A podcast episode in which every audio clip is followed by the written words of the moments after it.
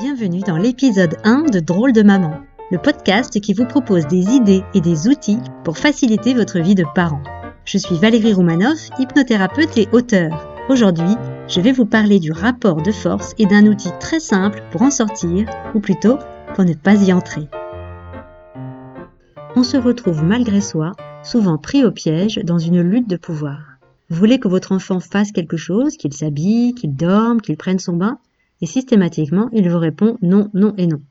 Alors, on peut lui dire le fameux c'est pas toi qui commande, ou encore on fait pas ce qu'on veut dans la vie, ou une autre phrase du même genre qui ne se révèle en général pas très efficace pour déclencher sa coopération. On obtient encore plus de non et de je ne veux pas, et on enchaîne avec des je veux que tu m'obéisses maintenant, ou encore fais ce que je te dis, sinon je vais me fâcher. Si l'enfant cède, ou si vous le forcez, il sait qu'il a perdu la bataille, mais il ne voudra pas pour autant perdre la guerre.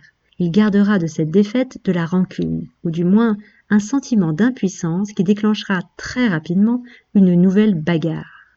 Et si c'est vous qui cédez, c'est la même chose. Rancune, impuissance, culpabilité, un cocktail détonnant qui ne vous aidera pas à la prochaine offensive de votre cher bambin. Alors voici un outil très simple à utiliser et qui ne nécessite aucun matériel pour sortir une bonne fois pour toutes de ce rapport de force stérile. Je l'appelle le QCM magique.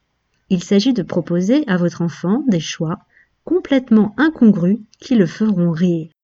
Par exemple, c'est le soir, il fait déjà nuit et votre enfant refuse d'aller au lit. Non, pas dodo. Ça vous dit quelque chose? Au lieu de répéter inlassablement quand il fait nuit, c'est l'heure d'aller au lit. Demandez-lui.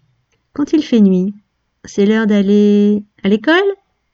Quand il fait nuit, c'est l'heure de faire un gâteau Quand il fait nuit, c'est l'heure de partir en vacances Bref, tout ce qui vous passe par la tête.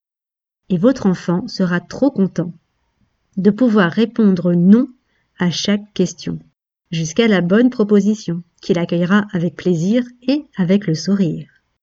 La bagarre s'est transformée en jeu. Ce n'est plus vous qui détenez la vérité absolue à laquelle il doit se plier, mais lui qui sait ce qu'il faut faire et à quel moment.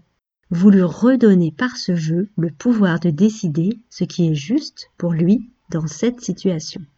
Débarrassé de la volonté de gagner cette lutte de pouvoir qui lui brouillait la vue, il n'a aucune raison de ne pas choisir la bonne option. Cela ne prend que quelques minutes ça détend l'atmosphère, ça vous donne l'occasion d'utiliser votre créativité et surtout, ça permet à votre enfant d'aller se coucher en ayant l'impression que c'est sa décision. De cette manière, vous repartez tous les deux gagnants. Et ça, c'est quand même épatant, non? Vous pouvez inventer des QCM magiques pour toutes sortes de situations.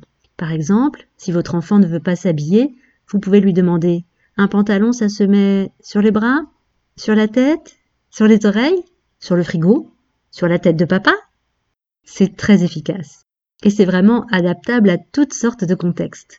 Je n'arrivais pas à faire comprendre à ma fille de deux ans de ne pas manger ses crottes de nez. J'avais beau lui expliquer sur tous les tons et de toutes les manières, rien n'y faisait.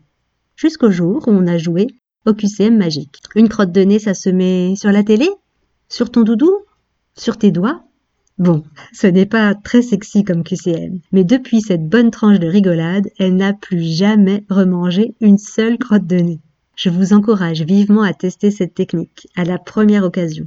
Et vous pourrez constater que votre enfant va coopérer beaucoup plus souvent et beaucoup plus facilement avec ce que vous lui demanderez.